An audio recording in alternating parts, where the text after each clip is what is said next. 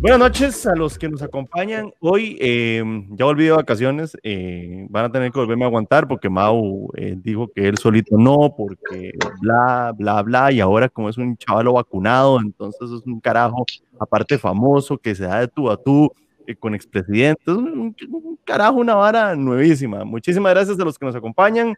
Hoy estamos nuevamente en Un Traguito con Fe. Nos acompaña el abogado constitucionalista, ex precandidato del Partido Liberación Nacional, don Fernando Zamora.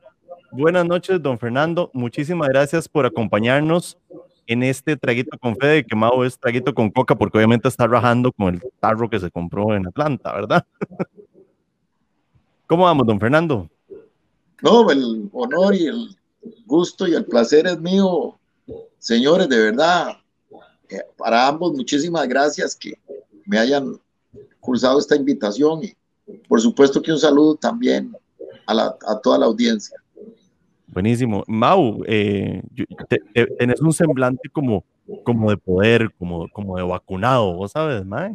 No, no, relajado, Fede, y, tranquilo, eh, agradecido a, con don Fernando por habernos dado la oportunidad de, poder conocer un poquito eh, sobre él y sobre su futuro político, ahora ya como parte de la tendencia de don, de don José María, eh, que es lo que mucha gente quiere, quiere eh, saber y conocer. Entonces, agradecido igual con, con, él y con vos, como siempre, por la, por la invitación a ser el co-host de, de, este programa. Buenísimo. Mau, démosle de una, entremos. Démosle de una, empezad vos, dale. Don Fernando, nosotros siempre empezamos con una pregunta personal. ¿Verdad? que es como para romper el hielo. Usted cuando se levanta en las mañanas y se rasura, ¿qué tipo de rasuradora usa? ¿Una Gillette, una eléctrica? ¿Cómo? Dios, porque yo trato y era que me, siempre quedó fatal. Vieras que a mí me gusta una, eh, tengo una que compré hace varios años, me parece que la compré, no sé, bueno, ya no recuerdo, creo que fue fuera del país.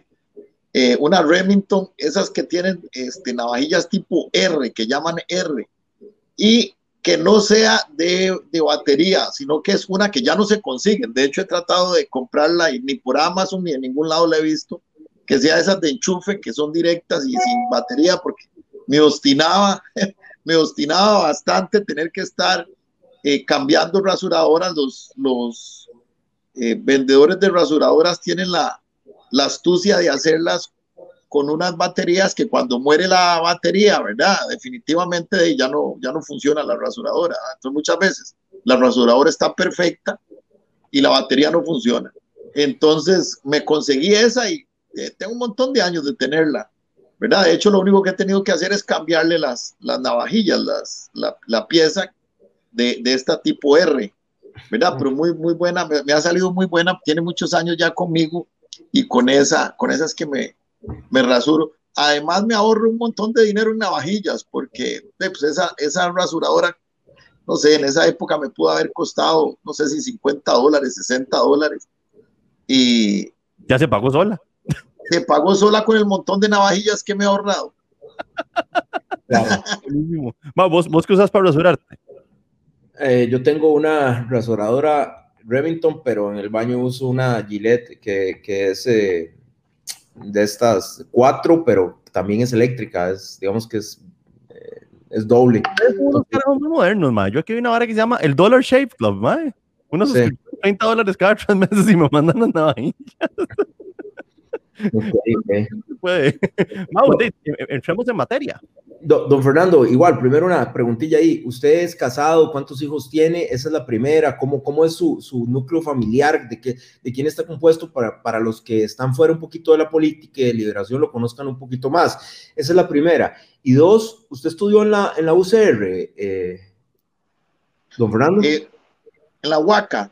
Eh, en la Huaca, mi, mi, la primera etapa de mi, de mi carrera, después la maestría la saqué, la maestría no, perdón, el doctorado, lo saqué en, la, en, el, en, el, en, el, programa latinoamericano de doctorado en Derecho, que era un convenio entre la Universidad Complutense de Madrid de España y este, la ULACID.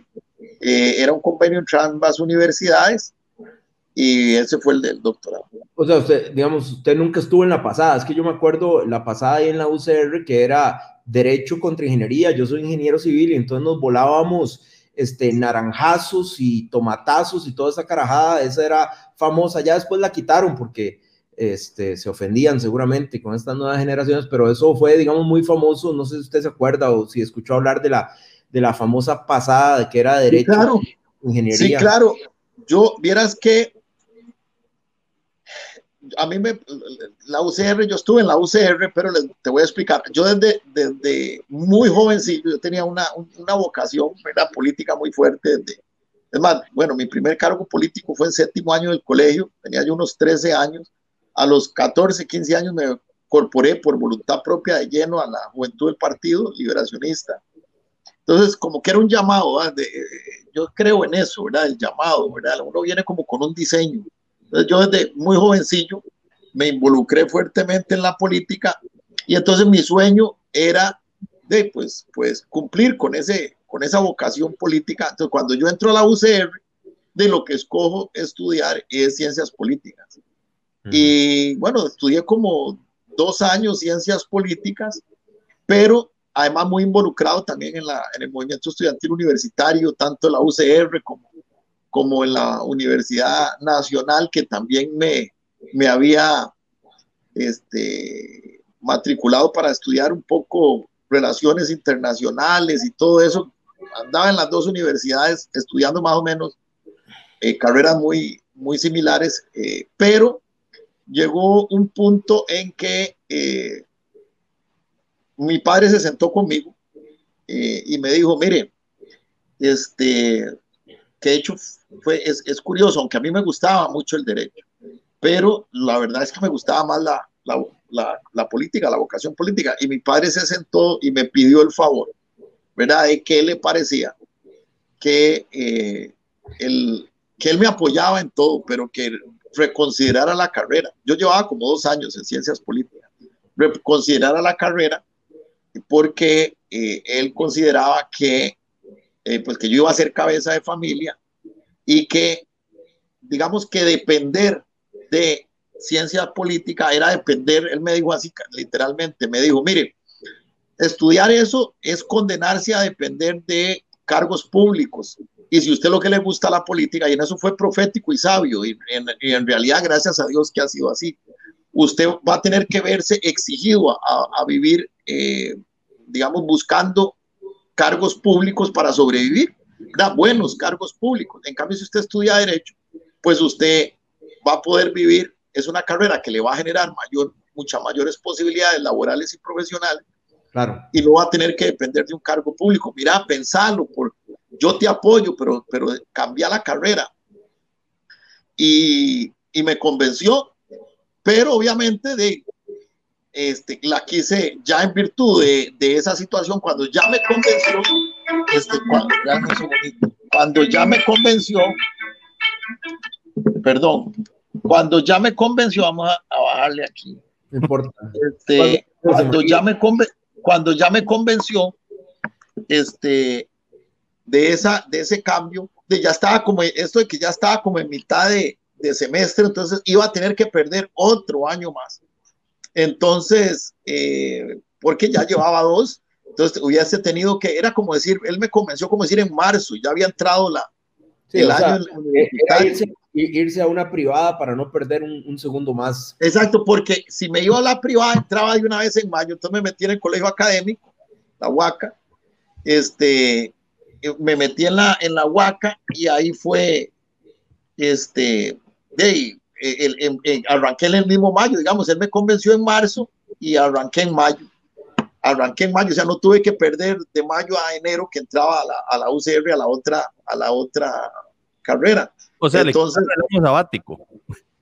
E, evitarse el año sabático, sí, porque yo había salido de la universidad, había salido del colegio y de una vez para la universidad, ¿verdad?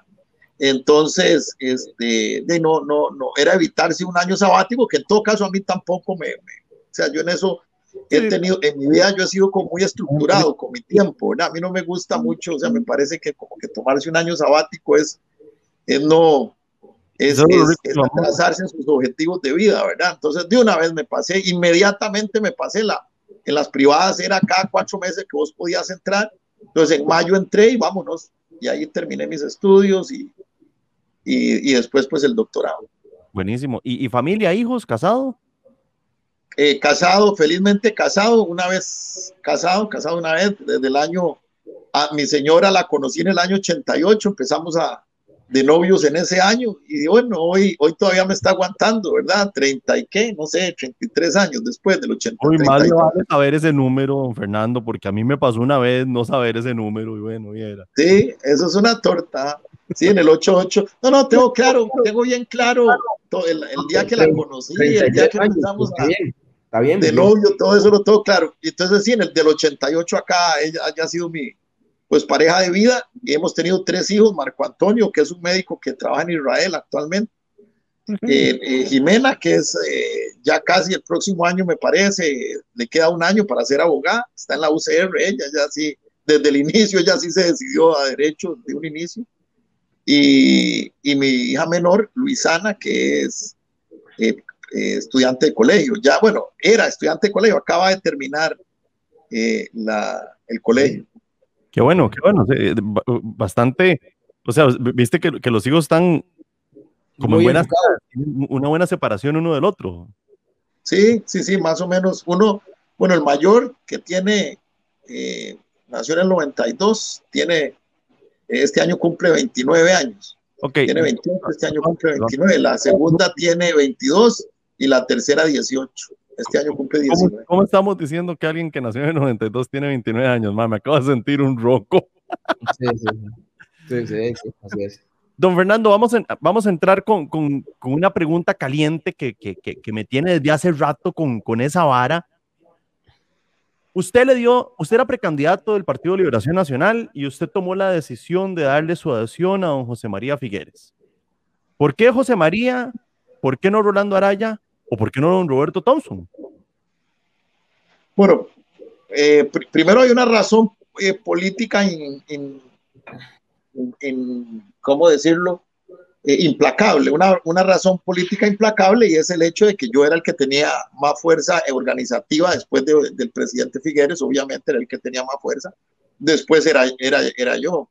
Eh, obviamente, si de uniones se trataba, pues la lógica era que don Rolando Araya y don Roberto Thompson se unieran conmigo, no yo con ellos, por el hecho de que yo tenía más papeletas. Eh, yo tenía, digamos, en la una contabilización seria de, las papeletas. El expresidente Figueres eh, terminó con un, aproximado a un 60% de las papeletas en todo el país. Yo como con un 20, un poquito más del 20. El tercero en papeletas era Thompson, pero menos que yo, o sea, tenía mucho menos papeletas que yo. Y ya después, digamos, venía un pelotón ahí con un montón de, de, de digamos, como dicen, decimos los ticos, de puchitos, de papeletas, muy poco, que eran ya Carlos Ricardo, Rolando Araya, eh, Constenla, Claudio Alpizar. Yo calculo que cada uno tal vez con un 1, uno y medio, 2% de las papeletas, todos ellos, ¿verdad? Pero realmente los que inscribimos papeletas fuimos digamos, don José María, repito, con un 60 más o menos, yo con, con un 20 y, y, Thompson tal vez con un 13% de las papeletas. Tal vez sí, un poco. 13, 10. Que, que, José María va a pasar caminando la convención. Básicamente es puro trámite. Eh, hay que trabajar, hay que trabajar porque el que se, en política el que se confía pierde. Do, do, este, Don Fernando, ¿qué, ¿qué, le ofrece don José María para que usted se, une, se una con él? Porque en política todo es así, ¿verdad? O sea, eh, yo, yo alguna vez comentaba decía, puña, pero ¿por qué eh, Antonio Álvarez vuelve otra vez? Y, alguien muy cercano a Liberación me decía, este, mira, es que estos son los juegos de política, todo el mundo busca su espacio de poder. Eh, y seguramente él sabe que no va a ganar, ¿verdad? Pero busca su espacio de poder dentro de la fracción, dentro del partido, para después poder defender sus ideales, sus inclusive sus intereses. ¿Qué le ofrece José María a, a, don Fernando Zamora para que don Fernando Zamora desista de, eh, de la candidatura? mucha gente lo veía como un líder nuevo y desista de la candidatura y, desista de querer pelear con la estructura, digamos, predeterminada de liberación, como lo puede ser Figueres, como puede ser los Arias. ¿Qué le ofrece, don José María? Bueno, te explico eh, cuál fue el proceso, ¿verdad? De, por el medio del cual yo llego a, esa decisión. Bueno, inicialmente, eh, el, digamos que el proceso que, digamos, me hace eh, abrir de alguna forma, digo yo, a utilizar una expresión de abrir los ojos, pues fue la inscripción de las papeletas, ¿verdad? uno pues cuando camina en política siempre camina con un ideal, con una ilusión, con una convicción. Y de alguna forma nosotros era claro que veníamos con la convicción de que eh, pues don José María tenía más eh, popularidad, por supuesto, pero que al fin y al cabo era posible en el plazo en que había empezado más o menos en términos generales la campaña, que fue diciembre de este año que acaba de terminar.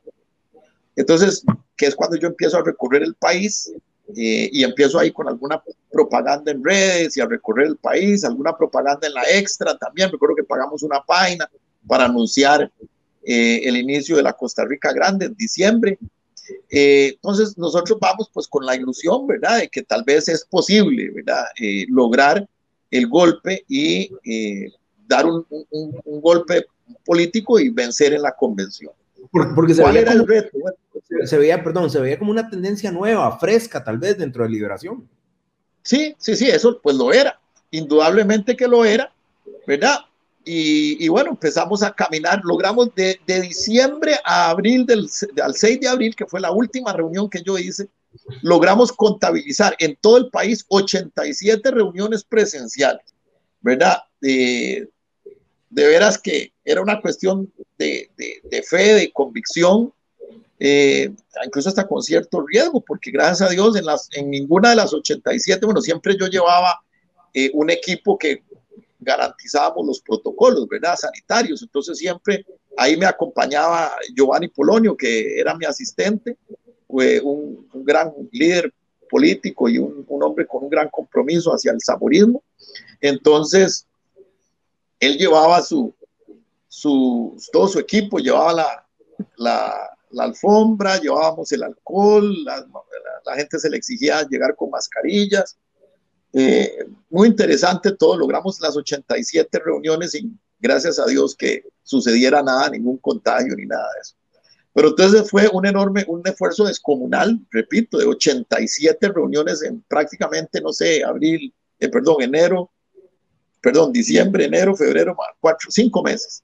Eh, fue un, trabajo descomunal. Don José María eh, me hace, el, hace el primer acercamiento con un llamado más o menos en febrero, pero yo le digo que no, que nosotros vamos hasta el final y esa realmente era la convicción en ese momento, hasta que, bueno, lamentablemente en abril nosotros, eh, digamos, de, de, alguna forma nos llevamos el golpe, ¿verdad? Eh, político de saber que realmente no estábamos ni cerca en, no habíamos logrado ni de cerca la capacidad organizativa que había logrado la tendencia de José María, ¿verdad? Porque esto es, es, de, es de realidades, ¿verdad? Yo creo, miren, eh, Federico y Mauricio, el idealismo el idealismo tiene que tener, o sea, vamos a, la, figura perfecta de la, escultura perfecta que idealiza, o más bien que representa el idealismo, perdón, es la esfinge, que, la esfinge egipcia. ¿Qué tiene la esfinge? La esfinge tiene alas para volar eh, y tener una, e, e, eso representa el, sentido de, del ideal, las alas, pero también tiene garras para sostenerse en la tierra. O sea, si ustedes ven la figura de la esfinge, es un león alado con cabeza de hombre. La cabeza de hombre representa la inteligencia, no puede ser eh, un idealista, tiene que tener inteligencia, tiene que tener alas para volar y para soñar. Las alas representan el sueño del idealista, pero las garras de la esfinge, que es el tercer elemento de la esfinge, las garras de león, eh, son para mantenerse ubicado en, esta tierra y en la realidad, ¿verdad? ¿Por qué? Porque un idealista que solo tiene alas eh, no es un idealista, es un iluso, ¿verdad? y un, y un, un, hombre que solo tiene garras, o un, más bien, o una figura que solo garras tiene, lo, no es un idealista tampoco, es un rastrero, ¿verdad? Este, yo creo que el idealista tiene alas para soñar, tiene inteligencia como la esfinge, la cabeza el cerebro de un hombre, la cabeza de un hombre, pero tiene que tener también ubicación como las garras de un león para mantenerse siempre con los pies en la tierra.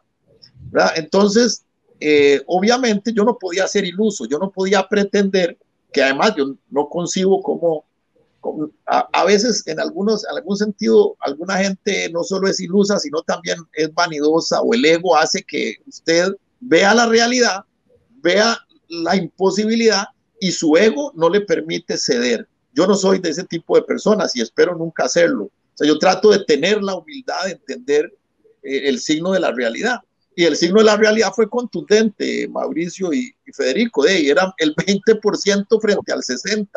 o sea, yo, tenía apenas una tercera parte de la organización. Claro, yo, yo lo de José María. Yo lo entiendo en eso, don Fernando, pero siempre hay un ofrecimiento. Vamos a ver, cuando hay un pacto, ¿verdad? O sea, yo tiraron las preguntas tuyas y paso a esa sección. Dale, ah, dale. ok, bueno. Don Fernando, yo le entiendo todo eso que usted me explica y las matemáticas son claras, yo siempre las he defendido, soy ingeniero civil, 60-20 y uno dice, bueno, sí, está bien, pero en toda negociación hay, yo doy, usted me da, ¿verdad? Para yo agregarle este 20% mío a usted, porque a usted le va a servir, no solo en este momento, sino en, toda la elección. Al final, eh, ¿qué, ¿qué, le ofrece José María? ¿Qué le ofrece José María Fernando Zamora? ¿Usted, usted quiere ser diputado? No, no, no, no. En mi etapa, esa etapa yo ya la, yo ya la, digamos que es una etapa superada en mi vida. Este, de hecho, yo en el año 2015 incluso me correspondió dirigir al partido. Digamos que no es algo que yo particularmente haya pedido ni le esté, no, no. Vieras que. O sea, usted, no, le pidió nada, no, le pidió nada a José María, nada más le dijo, le voy a darme atención y tómeme. No, no, te, te, explico, te voy a explicar esa parte. ¿Verdad? Te voy a explicar esa parte. Cuando eh, José María me busca, después de que yo veo esa realidad y él se da cuenta que obviamente él tuvo que haberse dado cuenta que yo era consciente de esa realidad, él con el 60% de las papeletas inscritas y yo con el 20%, y que por supuesto mi estructura de movilización era mucho menor que la, la de él, entonces él me vuelve a buscar, yo ya le había dicho que no, que yo iba a ir, que no iba a negociar, me vuelve a buscar y pues ya frente a una realidad totalmente diferente. Entonces, hablamos de tres cosas. Primero, y se lo digo con toda honestidad, lo primero es que yo le dije, mire, José María, nosotros lo que nos interesa, en el caso del, del samorismo, de lo que era el samorismo, a nosotros lo que nos interesa, primero que todo, ante todo, es el tema de, eh, de la Costa Rica Grande, que es la propuesta eh, mía, que, bueno, que quiera conocerla, la, la puede descargar en www.fernandozamora.org. Ahí está la propuesta de la Costa Rica Grande. Entonces nos sentamos a hablar de, de la propuesta Costa Rica Grande. Él en términos generales estuvo de acuerdo con mis planteamientos, los siete objetivos para dinamizar el desarrollo, ¿verdad? Que yo eh, proponía y había venido proponiendo en esas 87 reuniones y en múltiples eh, salidas a, a, los medios. Lo segundo, el segundo elemento, le dije, mire, don José María, usted sabe que yo soy un candidato y un hombre eh, total y absolutamente pro vida, ¿verdad? Y, y, y creo en, en, una sociedad donde los valores espirituales eh, sean protegidos. Eh, él estuvo también totalmente de acuerdo. En todo caso, ahí no hubo mayor problema, porque la, la, la esposa de José María, doña Cintia Berrocal, es una tremenda católica, muy devota y, y practicante. Y, bueno, él, él, también pues se ha, ha tenido un, cambio en el sentido de que eh, hasta donde yo sé... Eso quiere decir, eso, quisiera decir que José María no va a apoyar el aborto libre. No va, eso quedamos en que era claro de que él no estaba con el aborto. Yo eso se lo pregunté claramente, que si él estaba a favor del aborto, dijo que no. Eh, eso es un, un compromiso directo conmigo tampoco en, nada que significara, que son las dos cosas que a mí me interesan, nada que significara perseguir a la iglesia ni a los valores de la iglesia, nada de cosas como las que ha venido haciendo el PAC, de, de, prohibir misas en Sinar y este tipo de cosas, prohibir oraciones y ese tipo de, de, estupideces o eh, de malas prácticas en las que ha caído este, eso también, pues un compromiso de no perseguir. En todo caso, él me comentó que de algo que ambos conocemos, ¿verdad? Eh, Liberación Nacional fue fundado por un sacerdote, entre otros de los fundadores, el padre Benjamín Núñez. Así es. Y, y, además que era el principal consejero de, de don Pepe, ¿verdad? El, el, principal consejero de su padre.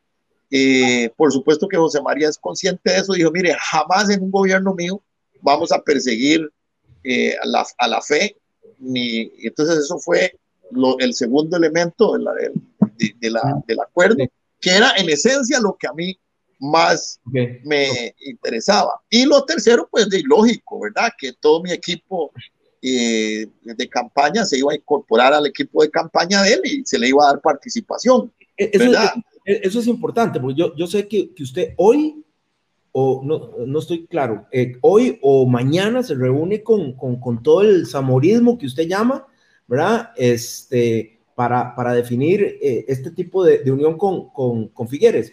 Eh, le, ha, le, han hablado, eh, le han llamado, le han, eh, han hablado, todos van a seguir a Figueres o habrá personas que dicen, no, mira, Fernando, yo acepto que, que vos te vayas con José María, pero la verdad es que no, yo iba con vos, pero la verdad es que entre la propuesta de José María y la propuesta de, de, de, don Roberto y la propuesta de Carlos Ricardo, prefiero irme con alguna de esas otras dos porque con José María no tengo alguna afinidad. Sé que fue, no sé si fue hoy o, fue, o es mañana, y no sé si se ha dado ese tipo de conversación con el samorismo que usted llama.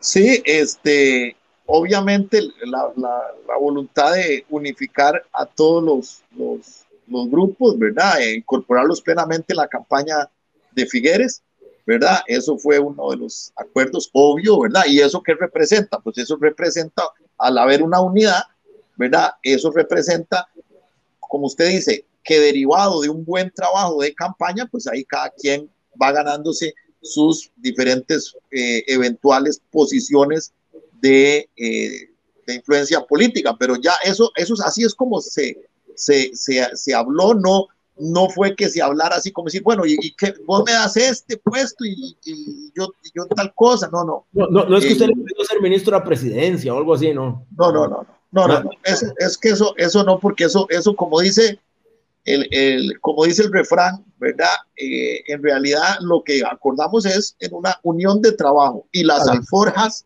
se van acomodando en el camino. O sea, la posición que, que, que él considere que yo deba ocupar en un eventual gobierno de él es algo que se va a ir acomodando en el camino y lo importante pues es incorporar plenamente a nuestra gente en la campaña. Entonces digamos que los principales eh, líderes provinciales y de papeletas que quisieron ir a, a, las reuniones han estado incorporándose plenamente. Si usted me dice así como que porcentaje, yo le puedo decir que prácticamente el 100% de, de la gente que estuvo conmigo este, se ha incorporado con él, porque pues obviamente son las mismas valoraciones que yo he hecho, ¿verdad? Dice, hay un refrán latino que dice Vox Populi, Vox Dei, la voz del pueblo es la, la voz de Dios. De Dios. Sí. Y de alguna forma, eh, eh, yo creo que también ha sido contundente eh, de las encuestas que por todos los medios han estado ahora publicándose es que la intención de voto y la, la, tendencia del electorado ha sido hacia José María Figueres y hacia la experiencia que, eh, que la gente hoy está buscando. Eso es lo que la, el, lo que la gente ha pedido es experiencia, ¿verdad? Es lo que está pidiendo, experiencia. Do, do, y, dos, cosas, dos, cosas, quiero hacerle dos preguntas puntuales. Eh, usted fue secretario general del partido yo quiero eh, que usted me diga qué, qué, cuál es su opinión de lo que le está pasando en este momento al secretario general del partido, Gustavo Viales, con todo este enredo del narcotráfico, porque por ahí los que estamos afuera, ¿verdad? En lo que la, la percepción es de que el Partido Liberación no toma posición, ¿verdad? Eh, eh, bueno, sí, renunció, y, pero no, no ha habido un comunicado del Partido Liberación separándose o apoyándolo, y entonces la percepción de la gente es otra vez liberación y miscuido en toda la cuestión del narcotráfico. Esa es la primera esa es la primera pregunta. Y la segunda pregunta, eso que usted eh, hablaba de encuestas, las encuestas dan a José María ganador de la Convención de Liberación, pero también muchísimas encuestas dicen que José María tiene más opiniones negativas que positivas para una, para, para una elección nacional y que lo podría llevar a la derrota. Entonces, tal vez esas dos valoraciones para, eh, de parte suya eh, en estos dos temas. Sí, bueno, mire, en el tema del, del narcotráfico, bueno, ahí eh, yo lo que digo es que en ese tema tolerancia cero, ¿verdad? O sea, con narcotráfico es algo total y absolutamente eh, eh, o sea, usted le, da, usted le da la espalda, usted le da la espalda en este momento a, Viales por haberse ido a, ahí a reunir. en, este momento, bueno, yo, yo, no soy, yo no soy obviamente quien, no soy ni, ni fiscal, ni soy un investigador, digamos, del OIJ para saber exactamente qué era lo que él hacía lo que yo le puedo decir es que, eh, en términos generales, ¿verdad? Eh, en la política debe haber tolerancia cero con todo lo que tenga que ver con narcotráfico. Eso es el primer, digamos, el, primer, el primer principio. Lo segundo es que, que, mancha eso, ¿verdad? Un poquito, ¿verdad? En por, por, supuesto. Lo segundo es que, de, pues, eh, Viales tenía que hacer lo que obviamente hizo, o sea, renunciar y, eso, eso es indudable, ¿verdad? Que, que eh, lo debió, o lo, bueno, lo hizo tal y como lo, de, lo todos lo pedíamos. Yo, de hecho, lo, me entrevistaron los de multimedios de Canal 8. Me entrevistaron el, creo que fue el jueves de la semana pasada, o viernes, el jueves o viernes de la semana pasada, y pues lo que yo dije fue, eh, no, más bien, perdonen, fue el lunes de esta semana que me entrevistaron. Y yo les dije, no, mire, les tiene que irse. En ese momento todavía no había dado declaraciones ni renunciado. Ya, les tiene que irse y tiene que aclarar inmediatamente. ¿Verdad? Si es cierto. O sea, luego tenía, bueno, más bien lo que dije es, él tiene que aclarar, ¿verdad? Inmediatamente. Y si es cierto el, lo que decían de que él se había reunido con un narcotraficante, ¿verdad? Pues tiene que renunciar por una cuestión de que la política es cierto, tenemos presunción de inocencia, pero también hay reputación, ¿verdad? La, reputación es fundamental. Entonces, él tenía que, renunciar como lo hizo, ¿verdad? Bueno, ya de aquí en adelante, ya una vez que él renunció, pues que continúen las investigaciones y si él realmente tiene algún tipo de vinculación, eh, pues él tendrá que pagar las consecuencias legales por ello. ¿verdad? Entonces, en términos generales, eso es lo que, lo que las declaraciones que yo di en ese momento a Canal 8 eh, después él, pues, renunció, aceptó la reunión, renunció y, y de, de momento yo creo que lo que habría que esperar nada más es ver cómo camina el resultado de, de las investigaciones. Tengo entendido que ya se le hizo una acusación a él y habrá que ver qué, qué decisión toma el Ministerio Público y, eventualmente los jueces después. Claro, por supuesto. Y con respecto a las encuestas, ¿qué opina usted ya como el grupo de José María Figueres? Porque sí, efectivamente sale la mayoría de mediciones entre los primeros, junto con eh, don Fabricio Alvarado, que se menciona constantemente, ¿verdad?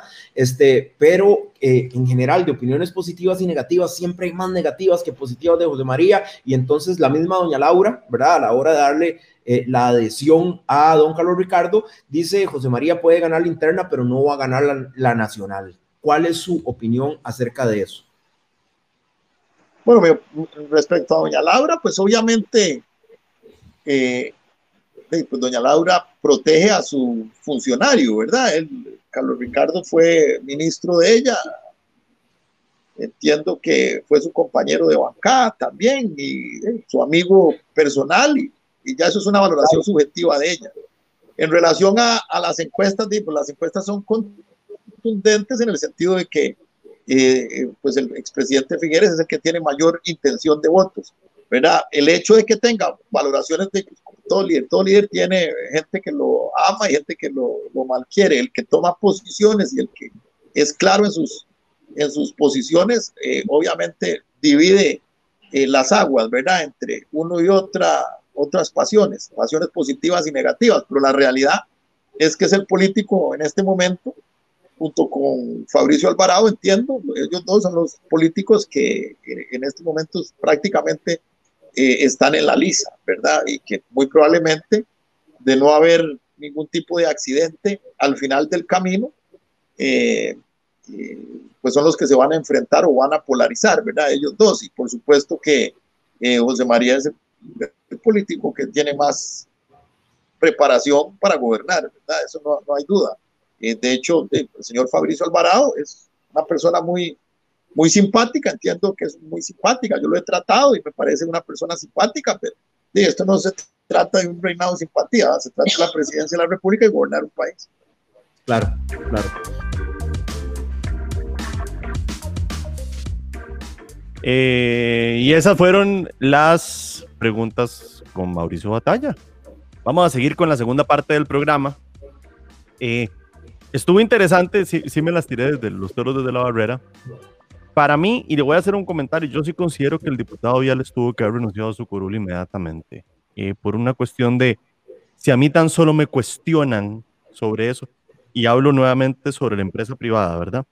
Yo siendo el gerente de algo, me cuestionan, yo tengo que salirme de la empresa inmediatamente para no hacerle daño a la empresa.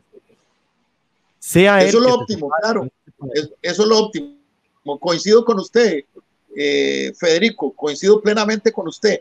O sea, él renunció, entiendo, se separó de la Secretaría General y del partido, de las funciones del partido y de la Comisión de Narcotráfico. Lo óptimo para una acusación tan grave, ¿verdad? y digamos que para una sospecha tan grave, lo óptimo es que él definitivamente renuncie, ¿verdad? Lo que pasa es que, bueno, eso, ustedes saben que los diputados no se les puede obligar a renunciar, ¿verdad? Salvo que ya... No, no, no, no, no, se les puede obligar a renunciar, pero moralmente, y lo voy a decir muy, muy costarricense, manda huevo, O sea, manda huevo, te están acusando tentativamente, no se sabe, porque todo el mundo es inocente hasta que se demuestre lo contrario, pero la imagen que estás haciendo y adicionalmente, yo tengo con, con el diputado Viales también, hay un asunto, ¿se acuerdan aquella consulta que él hizo al Ministerio de Salud para ver si se podían hacer eh, las Así convenciones? O sea, yo siento, yo no sé, yo siento como que, como que es un bombardeo interno hacia el partido. No, no, no me gusta. Yo, yo, yo que él, yo sí me bajo del, de la curul y el que sigue y listo. Y, y, y sigamos adelante. Don, Fernando, usted, cree en la usted como abogado, me imagino, cree en la presunción de inocencia también. Ahí es que lo está llamando José María.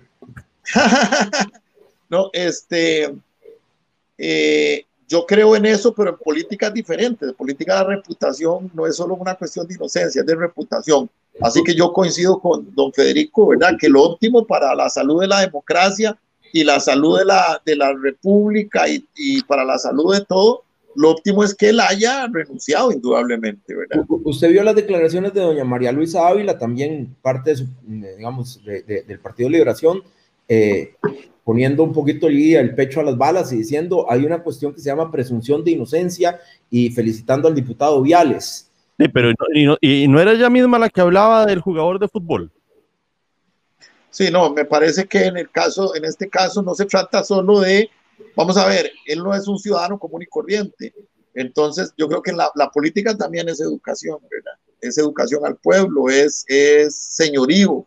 Eh, y, yo creo que lo óptimo es eh, que él tenga la oportunidad de defenderse, pero sin una posición de poder para hacerlo, porque el tema es muy, es muy delicado. Don, Fernando, saliéndonos un poquito del tema de, don Gustavo, este, ¿qué, le ofrece liberación nuevo al país, verdad? Eh, y, yo escucho, eh, y, le doy esta visión, yo escucho, puña, es que José María llegó e hizo la conferencia de prensa, pero prácticamente su plan es un PAC 2. Eh, vamos a virar un poquito más hacia la izquierda, este, porque ha sido declaraciones de don José María, un Estado fuerte, un Estado eh, eh, eh, grande, ¿verdad? Son 300 instituciones y yo no he escuchado a don José María diciendo vamos a cortar, vamos a cerrar, vamos a hacer esto, vamos a hacer el otro. A don Roberto sí lo he escuchado. Me, parece que, que voy a hablar algo de cerrar el Incofer. A don Roberto sí lo he escuchado más diciendo, hey, hay que valorar cuáles instituciones se tienen que quedar y cuáles otras no. Entonces, ¿qué le ofrece el figuerismo a Liberación y qué le ofrece el figuerismo al país para poder salir de la debacle económica que nos tienen estos dos gobiernos del PAC? Bueno, lo que le ofrece es lo que yo sentí que, que, la gente demanda, ¿verdad? O sea, de hecho, digamos que yo, yo usted lo, ustedes lo acaban de decir, que era el samorismo, era la renovación del partido. Es más, de hecho, era el único, el único grupo que era renovación, ¿verdad? Todos de, ahí en fuera, todos era gente, digamos, con una enorme, eh, digamos, que una enorme eh, trayectoria de, puestos públicos, ¿verdad? Y todos, Thompson, Carlos Ricardo, y prácticamente ellos habían sido toda su vida funcionarios, eh, eh, digamos, jerarcas políticos toda su vida, ¿verdad? Eh, entonces, eh, digamos que, que, de alguna forma, pues yo era ahí el abogado constitucionalista que, si bien es cierto, había, tenía experiencia política y que había tenido algunos cargos políticos públicos, ¿verdad? Como estuve en, el, en la dirección de, del, del, BAMBI, fui secretario general del partido, eh, pero en realidad la mayoría de mi vida profesional había sido liberal como abogado constitucionalista y había conocido, digamos, al Estado desde el frente del, del escritorio y no desde atrás del escritorio. Y la realidad es que la gente en eso no es lo que en este momento estaba exigiendo, lo que la gente estaba exigiendo, la gente demanda y quiere. Hoy, ¿verdad? A diferencia de, de, hace cuatro años, cuando pusieron a un par de muchachos de, de candidatos, la, lo que la gente está pidiendo hoy es estrictamente experiencia. Bueno, experiencia. Usted, usted y eso fue una experiencia impresionante. Usted es abogado constitucionalista y voy a girar el barco, que no se nos quiere el barco del programa porque qué, qué cantidad. Hay dos constitucionalistas que han opinado acerca de la restricción vehicular. O sea, que es la violenta completamente. ¿Cuál es la posición de usted en este momento? Porque esperaríamos verlos, verlo en un futuro en una posición en el gobierno como abogado constitucionalista sobre esta restricción vehicular que casualmente, eh, corríjame, hoy o ayer, jueves, viernes, anunciaron otra vez y el martes se habían dicho que no y, y, y otra vez. El, el, punto es que van encerrados otra vez. ¿Cuál es la posición? Sí, bueno, mire, mi, mi, posición ha sido pública y notoria. Dos o tres videos, eh, entrevistas múltiples en medios de comunicación y dos o tres videos denunciando el tema. Eh, totalmente claro de que la restricción vehicular constitucionalmente hablando no puede hacerse como se está haciendo, ¿verdad? De una forma casi que permanente eh, en el tiempo.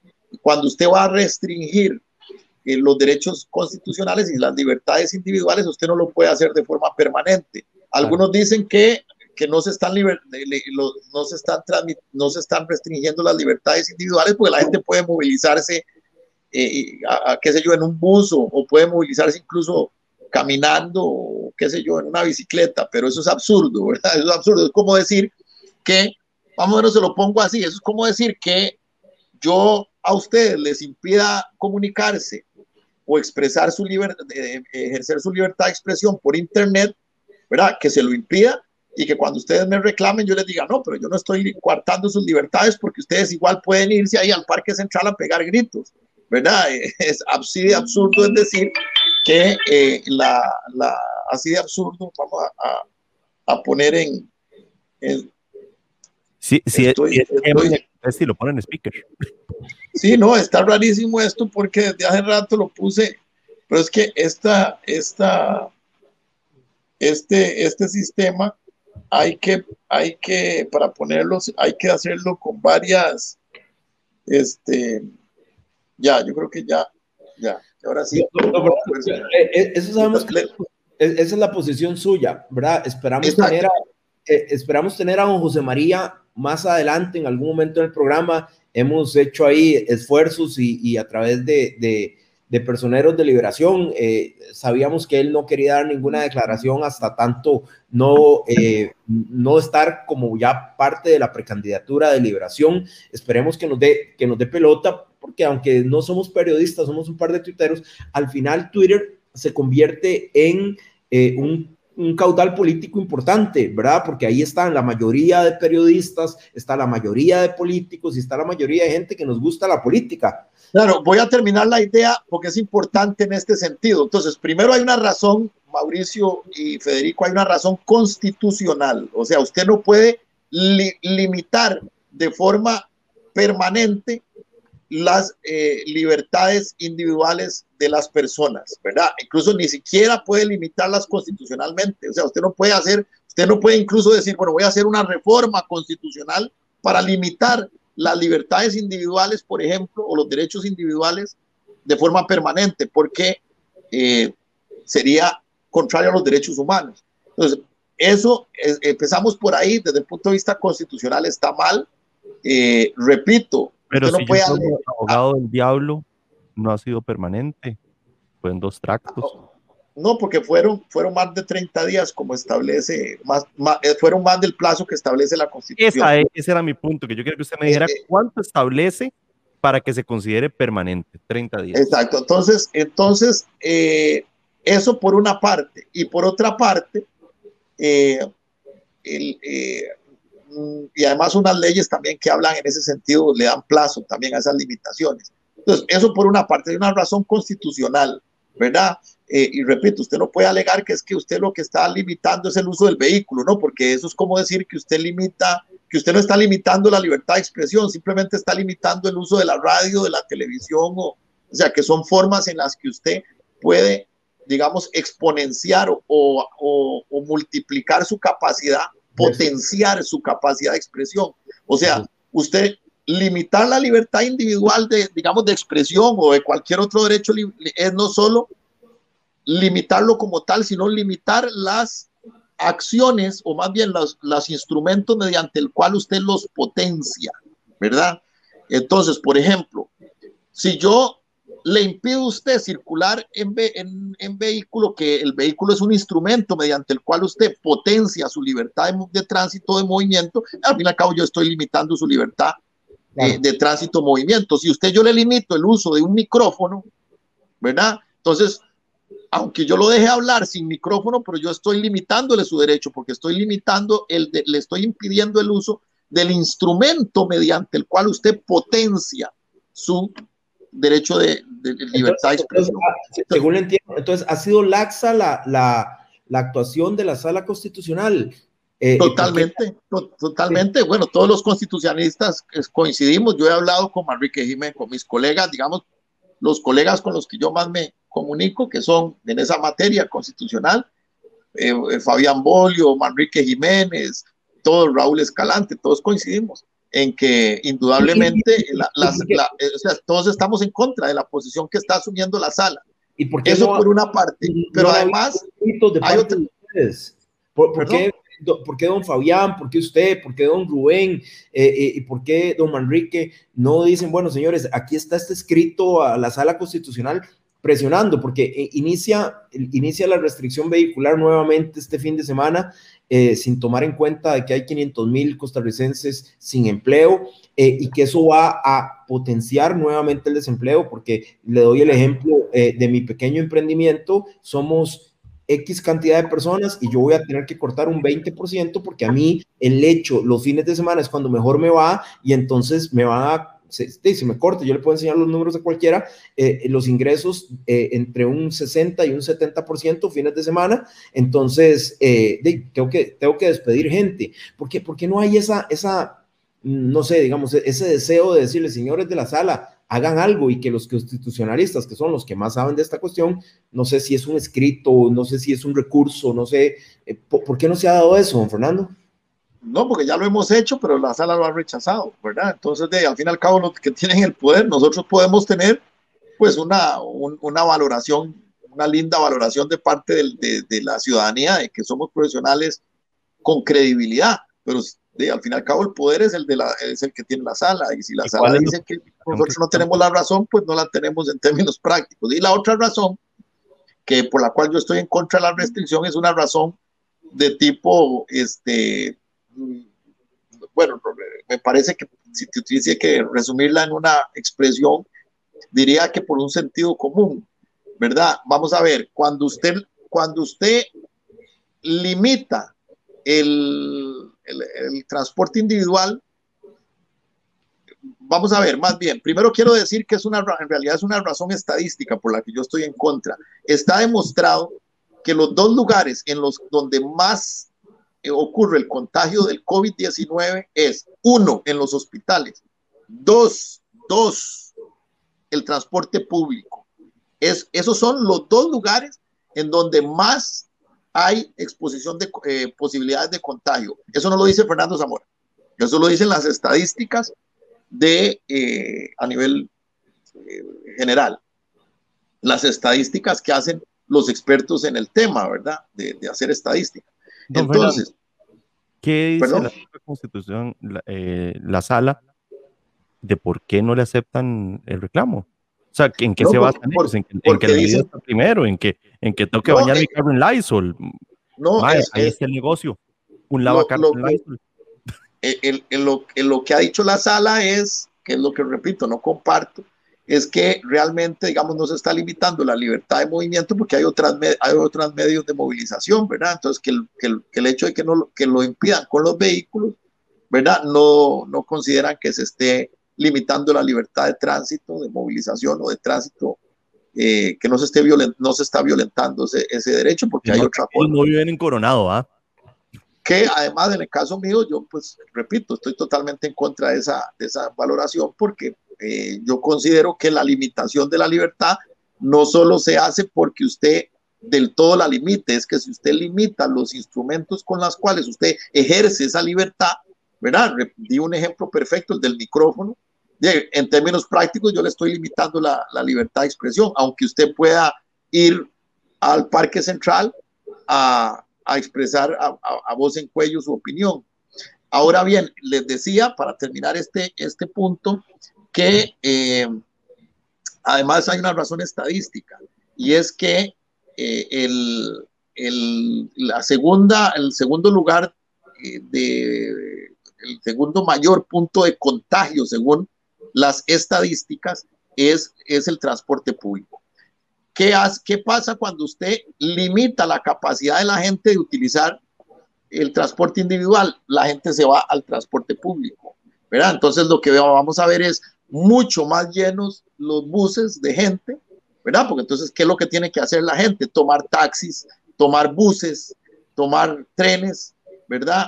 Eh, y entonces, en los, no es lo mismo que yo circule en mi moto o en mi vehículo, ¿verdad? Solo yo o con mi burbuja, como le dicen ahora, que en realidad debería decírsele familia o, o, o grupo de, de, de, de, cercanía inmediata, ¿verdad?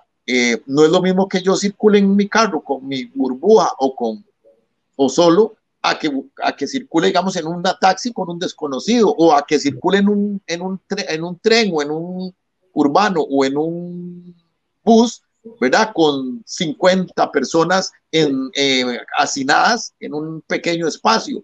La estadística es clarísima, ahí es donde me voy a contagiar. Entonces, más bien, señores, esperemos más bien más contagios en razón no gracias, más bien, eh, eh, lo curioso es que ahora hay más posibilidades de contagio gracias a la restricción. Claro, y, gracias al dogmatismo, porque en Panamá, con todas las restricciones del mundo, han habido 360 mil casos. En Costa Rica, con eh, menos restricciones, 140 mil casos.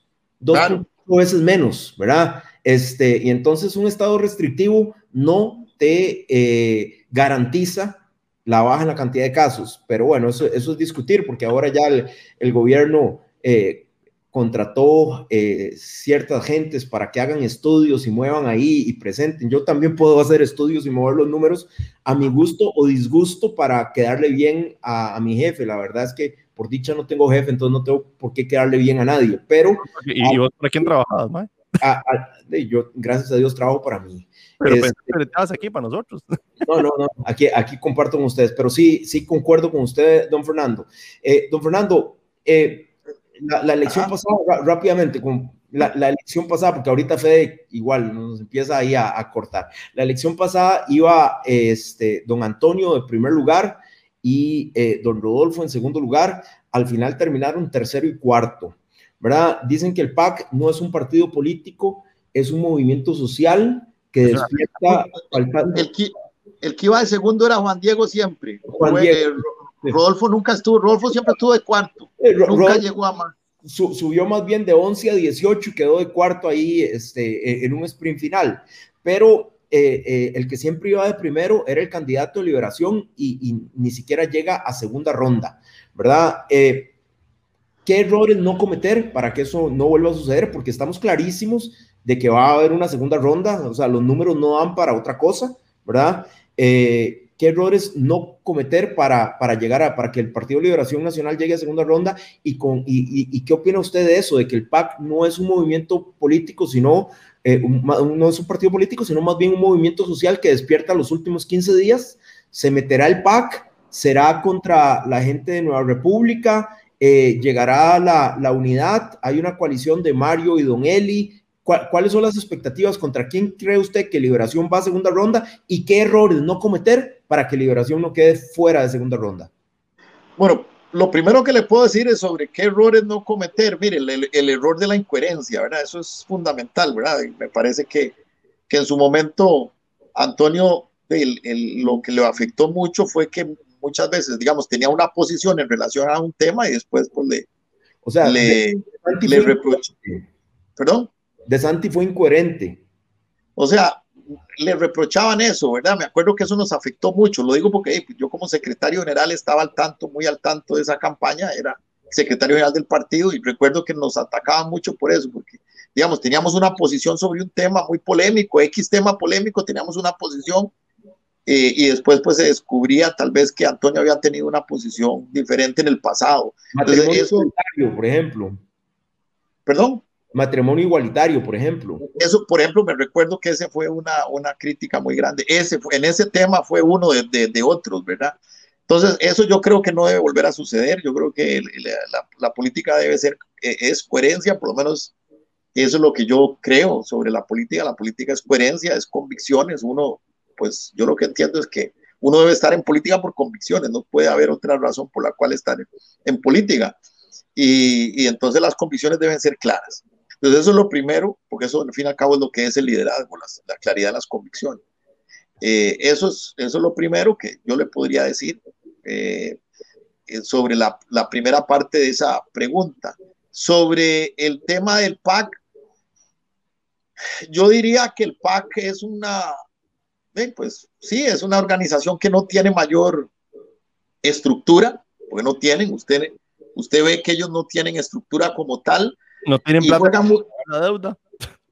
Sí, y juega, pero juega mucho con la manipulación de temas, ¿verdad? Yo no diría que son una, un movimiento socio, social, como dicen, o un fenómeno cultural, ni nada. Tal vez en, alguna medida lo que podrían sí ser es un movimiento o un fenómeno contracultural.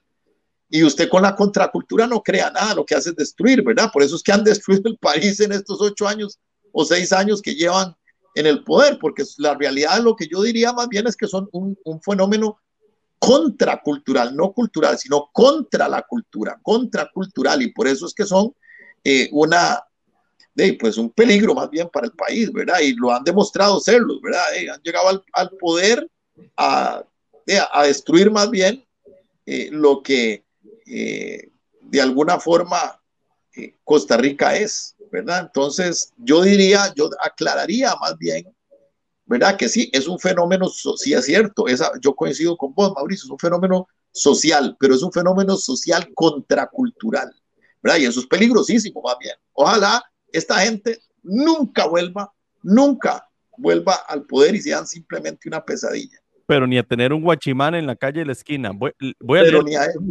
voy a leer tweets con don Fernando. Dale. Ya, ya, ya te traigo el regreso. Don Fer, vamos a hacer la parte, esta es la sección donde leemos los tweets. Usted tiene un tweet donde pone acuerdo hacia una Costa Rica grande, gracias Figueres, que es justamente donde usted anuncia su adhesión a Figueres. Yo le voy a leer eh, ciertas respuestas que usted no contestó en ese tweet. Siéntase en la libertad de decirme, no, no, paso. Eh, no, sí, este sí lo quiero contestar. Viene el primero. Eh, Pedro, eh, rayita abajo, HVI, el 9 de abril. Usted puso su tweet y él pone, Fer, ¿cómo le das adhesión a un tipo sin integridad y tan cuestionado para ser él un candidato? Un tipo que vio a todos los costarricenses como estúpidos. Santísima Trinidad Espíritu de Azar. ¿Qué le contesta usted a don Pedro? Mira, eh, yo le contestaría a Pedro que en mi, en mi vida política eh, nunca he sido alguien en particular de hacerse señalamientos, de decir, mire, es que usted es un corrupto y, yo soy un santo. La realidad es que el sistema judicial costarricense no acusó, eh, investigó a José María y nunca lo acusó. Entonces, yo en ese sentido nunca, a él nunca le hice, incluso siendo secretario general, recordemos que yo asumí la secretaría general cuando él era presidente del partido y él asumió la presidencia, porque yo en ese sentido de, nunca tuve ningún tipo de, de aprehensión, en tanto la realidad es que él eh, nunca fue siquiera acusado, ¿verdad? Este, por los tribunales de, de justicia, ¿verdad? Hay mucha, eh, digamos, ataque hacia él de que él, él, esperó a que prescribiera, pero es que la realidad es que él nunca, o sea, la investigación determinó que él no era sujeto de, de, de acusación, ¿verdad? Entonces, o sea, no hizo ningún tipo de, no hubo, no, más no hubo la, la, gana de la gente de que, de, de, que fuera culpable que en realidad fuera inclusive imputado. Exacto. Entonces, pues si la, el sistema judicial no lo, no lo, vamos a ver, aquí hay tres, dos valoraciones, perdón. Si el sistema judicial no, nunca lo acusó, si la gente masivamente consideraba que él, a través de todas las consultas y las encuestas, que él era la persona que debía ser y no yo, ¿verdad? Eh, no, no soy quien, ¿verdad? Para eh, hacer las que han hecho muchos de esos políticos que se han dedicado a juzgar y que al final han resultado peores, ¿verdad? Yo, yo vieras que eh, me siento a, a ver a los políticos que se dedican se han dedicado con el dedo acusador a señalar y han resultado, todos, todos han resultado peores, incluso peores en el aspecto ético, ¿verdad? Y no. Voy con, voy con el siguiente tweet. Dice Luis Fernando Escalante, arroba LFCAJ. Qué mal, don Fernando. Tanto que decía sobre renovar el PLN y terminó alineado a Chema, un político cuestionado por decenas de miles de costarricenses. Espero que esa negociación no haya sido por una diputación o algún otro cargo en el hipotético que este señor ganara. Usted hace un momento nos aclaró en el programa que, o sea, no es una moneda de cambio, no es que le dijeron, no, no, mira, te venís de ministro de presidencia aquí. No, no, no. La sobrina, nada, que, no, no, no. ¿Qué le contestaríamos no. a don Fernando? Y van a ver que, bueno, por lo menos a hoy no puede, además, no puede haber un solo delegado a la Asamblea, a la eventual Asamblea Nacional de los que se mantienen. Ninguno podría llegar y decir, mira, te hablo porque quiero que me apoyes para diputado, porque eso fue lo que negocié, no, no hay tal, no hay tal. Allá verá del el expresidente Figueres donde considera que yo deba ubicarme, pero fue una negociación de ideales, de posiciones, de convicciones, de propuestas programáticas para el país y pues, pues obviamente de unificación de los, de los movimientos en un solo grupo y eso obviamente podrá eventualmente traducirse en posiciones de influencia política, pero eso ya se verá más adelante. Vale. Eso se verá más adelante. Y en relación al tema de, de, bueno, lo otro, el tema del juzgamiento, pues ya lo expliqué. Y en relación al tema de la renovación, pues sí, la verdad es que éramos el movimiento, de hecho, éramos el único movimiento renovador. Todos los demás son políticos de profesión, los, los, incluso los que quedan este, actualmente como precandidatos del partido, son, han sido políticos de, de profesión, don Rolando, don Roberto, Carlos Ricardo, todos políticos que han venido sosteniéndose en posiciones de poder por muchísimas décadas. Y, la verdad es que sí, nosotros éramos el movimiento de renovación, pero hoy no es eso lo que está pidiendo el electorado. O sea, es un hecho. Hoy lo que el electorado está pidiendo no es eso. ¿verdad? Este, lo, fue, fue contundente el resultado de las consultas y lo que hoy el pueblo, el electorado, la, la, ciudadanía está pidiendo es experiencia y no renovación. Y lamentablemente me tocó una circunstancia eh, adversa para venir con un discurso renovador en un momento en que la gente lo que está pidiendo no es renovación. Le leo el último tweet porque yo tweets de trolls no leo, yo no, yo, yo no alimento al troll, me parece que es una pérdida de tiempo. Eh, don Didier Gerardo Guzmán Rojas, eh, DGG, un buen amigo, un buen amigo, saludos si nos está viendo, don Didier, buen amigo. Dice, ya no tengo candidato para junio. Zamora dio adhesión a Chema y yo por Chema no voto. ¿Cómo convencemos a don Didier entonces de votar por Chema? Mira, le explico en el caso específico de don Didier. Didier es un buen amigo mío y un hombre muy, muy, muy pro vida, ¿verdad? Muy, muy aferrado a sus valores cristianos, es un hombre muy creyente. Y lo que yo en su momento le puedo decir a, a Didier, y no sé, creo que incluso por WhatsApp en privado se lo dije, no sé si ha cambiado su posición, es que parte de la negociación eh, si no yo de del todo no hubiese jamás, prefiero retirarme antes de darle la adhesión a un candidato que no me garantice, que no va a perseguir a los valores de la fe y que no va a promover ningún tipo de atentado contra la vida del ser humano en el vientre. Si no hubiera tenido esa claridad de parte de José María, no, no, eh, jamás hubiera unido mis fuerzas con él. Así que le podemos decir, que, los valores del, del samorismo se van a mantener. Así es. Buenísimo. Mau, ¿estás de regreso? Sí, don, Fernando, me acaba de llegar en este momento la, la encuesta de Opol. nos llegó hace como 20 minutos, nos acaba, acaba de llegar, la vi también. Porcentajes simpatizantes del PLN 16, del PUSC 4 y después va a ir restauración, qué sé yo. Interesante, bueno, en la convención interna, eh, don José María 36, don Rolando 21, don Carlos Ricardo 7 y don Roberto 7, eh, don Claudio 2 y don Guillermo, creo que ya se unieron a Figueres también hay un no sabe y no responde un 22% todavía de liberacionistas que no saben por quién votar, mientras que la diferencia con don Rolando es, es eh, únicamente un 14%. Y el tercer escenario que me llamó la atención, bueno, a, nivel nacional, don Fabricio le gana a don José María, a hoy por lo menos, la, digamos, la visión de Opol, la fotografía de Opol, 14 eh, a 12, y después viene don Rolando, que es un 5%, que digamos que, que, por ahí hay un grupo de liberacionistas que seguramente sea quien sea eh, el, el, el, candidato se van a, adherir.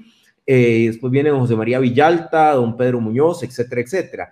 Eh, sí me llama la atención que en un mano a mano eh, don Fabricio le gana a don José María. Esto, está muy, muy tierno, falta un año para las elecciones, pero sigue, sigue pintando, digamos, la misma fotografía de diferentes empresas encuestadoras, don Fabricio y don José María. Sí, bueno, de don, don, Opol era el que decía que Fabricio le ganaba a Carlos Alvarado, entonces...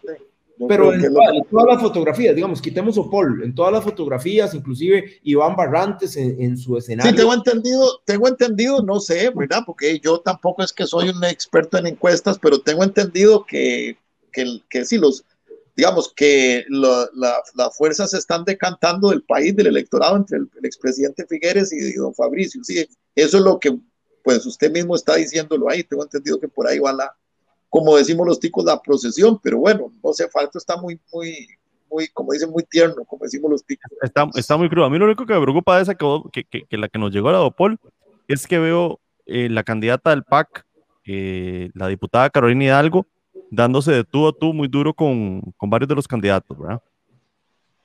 Sí, ahí, ahí vienen. Parece que el PAC igual le, le eh, está también el exministro de Educación que va, va a querer entrar. Con Edgar Mora Altamirano. Con Edgar Mora, varias cosas más. Hay otro ruido que parece que es Welmer Ramos, el tercer candidato de ellos.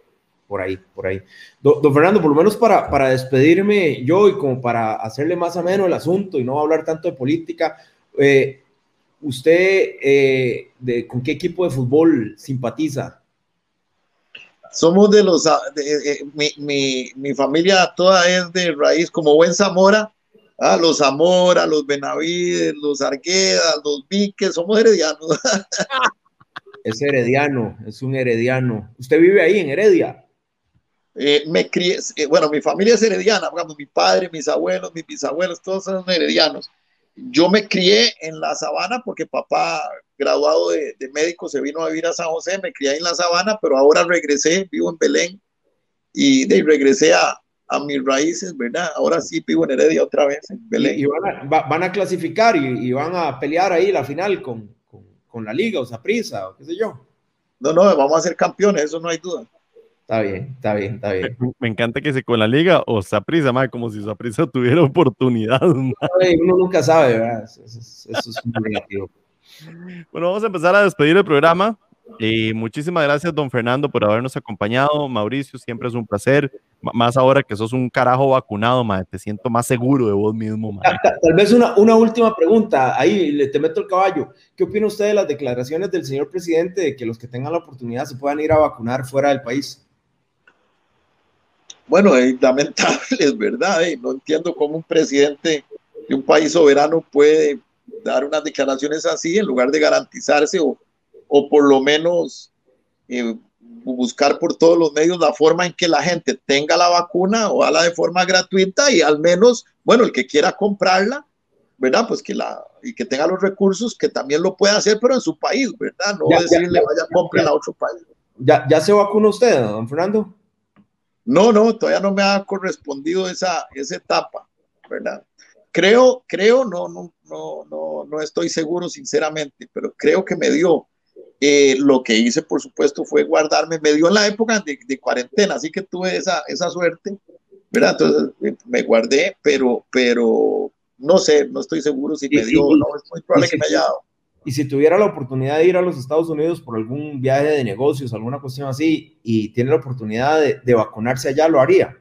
Bueno, ya eso es otra, exacto, ya sería otra circunstancia, ¿verdad? Si por responsabilidad con, con mi, mi, mismo pueblo, eh, si, si, si, tengo que viajar y tengo la oportunidad ahí de que viaje a un lugar donde estén vendiendo la vacuna, pues la, probablemente lo haría por responsabilidad con... Aquí no la venden. Ahí la, la, la, la ponen, la ponen sin cuestionamiento. Eh, yo, yo veo, perdón, y yo no voy a alargar porque Fede me regaña, pero yo veo muy pragmáticas las, las declaraciones del, del presidente. El que, el que pueda es un costarricense menos con probabilidad de morir, un costarricense menos eh, con probabilidad de ir a una UCI, un costarricense menos con la probabilidad de infectar a otros costarricenses. Eh, se le da campo a los que menos tienen para que más rápidamente llegue su turno mm, no sé por qué hay tanta molestia con el señor presidente. Ah, yo, te voy a decir por qué y te lo debatí ahora por WhatsApp. Lo que pasa es que no me diste pelota y, y, y lo, lo, voy a exponer en mi caso. En Estados Unidos, la vacunación es gratuita para todos los ciudadanos residentes e inclusive personas con un estatus migratorio no muy transparente que digamos en Estados Unidos. Que un presidente de otro país diga, si va, vacúnese, si puede, va y vacúnese. O sea, perdón, ma, pero tampoco es que quede un rostro que diga, tenemos vacunas, venga y vacúnese. Me parece que el presidente de otro país promover Exacto. De, cierta, de A o B manera, lo que hizo fue que si Mauricio Batalla tiene la capacidad, vaya, que si don Fernando Zamora tiene la capacidad y va para allá, hágalo. Pero, Pero eso no está permitido. Te, le, le, le, rebato así en, en, 30 segundos a usted, don Fernando, y después ya, ya me quedo callado.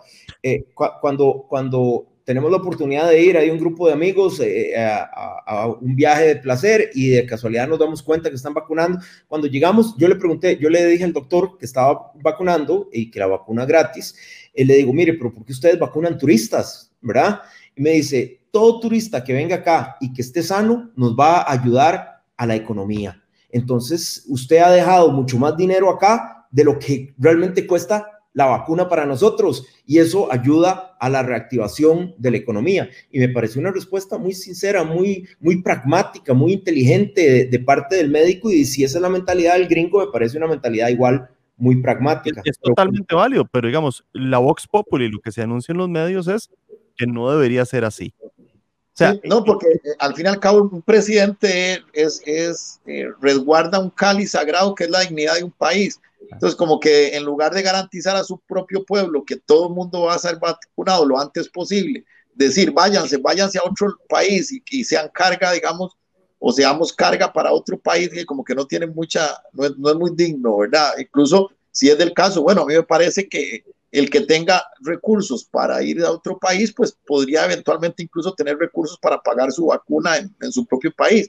No sé, no sé, me parece. No, por, por, supuesto, pero hey, es que tenemos que vivir de realidades. Eh, en vez de salir al, del país, si aquí la vendieran en 10, 20, 30, 50 o 100 dólares, seguramente muchísima gente iría, la compraría, vacunaría a sus adultos mayores y se vacunaría y se termina el problema. Pero ese no es el caso, esa no es la realidad de Costa Rica. No tenemos, eh, no hay un cronograma definido de cuándo van a llegar las vacunas, eh, es lento el, el, recibo de vacunas, es lento el, la colocación de vacunas. Entonces, digo yo, siendo muy pragmático, bueno, el que pueda que, que vaya y lo haga y, y eso va a ayudar a a, al país, aunque también entiendo, don Fernando, su posición, y ahora la hablaba igual con, con don Carlos Roberts y con otra gente, que decía precisamente eso, el presidente lo que tiene que hacer es eh, batirse como sea para que llegue la mayor cantidad de vacunas acá y que se coloque la mayor cantidad de vacunas y que rápidamente, en vez de estarnos encerrando y quitándonos los carros y todo eso, rápidamente más bien ir volviendo a, a una normalidad para ayudar al país a esa reactivación económica. Eso también lo entiendo perfectamente es todo un tema que se las trae. Muchísimas gracias a don Fernando que nos acompañó en esta noche, un traguito con fe. Don Fernando no se tomó nada, no lo vi ni agua, ni café, Mau con coca, como siempre. Ahora que andaba en Atlanta, él, viene con su azote de coca ahora. Eh, don Fernando, muchísimas gracias por habernos acompañado en este traguito con fe Mau. Como siempre, es un placer que estés con nosotros. Eh, para, que le hable al oído ahí a José María y que nos, que nos dé pelota, ¿verdad? Que venga y que se siente y que se tome algo con nosotros. Y, y, es una cuestión, así como usted lo vio, muy informal. No somos periodistas, es sencillamente para que eh, de expresar sus ideas en un núcleo reducido como es Twitter, pero que sí que potencia mucha de la, de, del pensamiento político nacional a través de esa pequeña red social. Deberíamos claro hacer marketing, vos sabes. Claro que sí. Por supuesto, lo, vamos a hacer, ser canal de, de comunicación. Buenísimo, buenísimo. Muchísimas gracias a los que nos acompañaron. Estuvo con nosotros eh, Don Fernando Zamora, Mauricio Batalla y este servidor, Federico. Eh, recuerden seguirnos en nuestros canales de Twitter, eh, arroba soy FDGL, El Trago de Fede, en nuestro sitio web www.untraguitoconfede.com, nuestro canal de YouTube, Un Traguito con Fede, y todo nuestro Instagram está igual, Un Traguito con Fede, Facebook está Un Traguito con Fede. Muchísimas gracias a los que nos acompañaron. Eh, pura vida, nos vemos la próxima. Muchas gracias.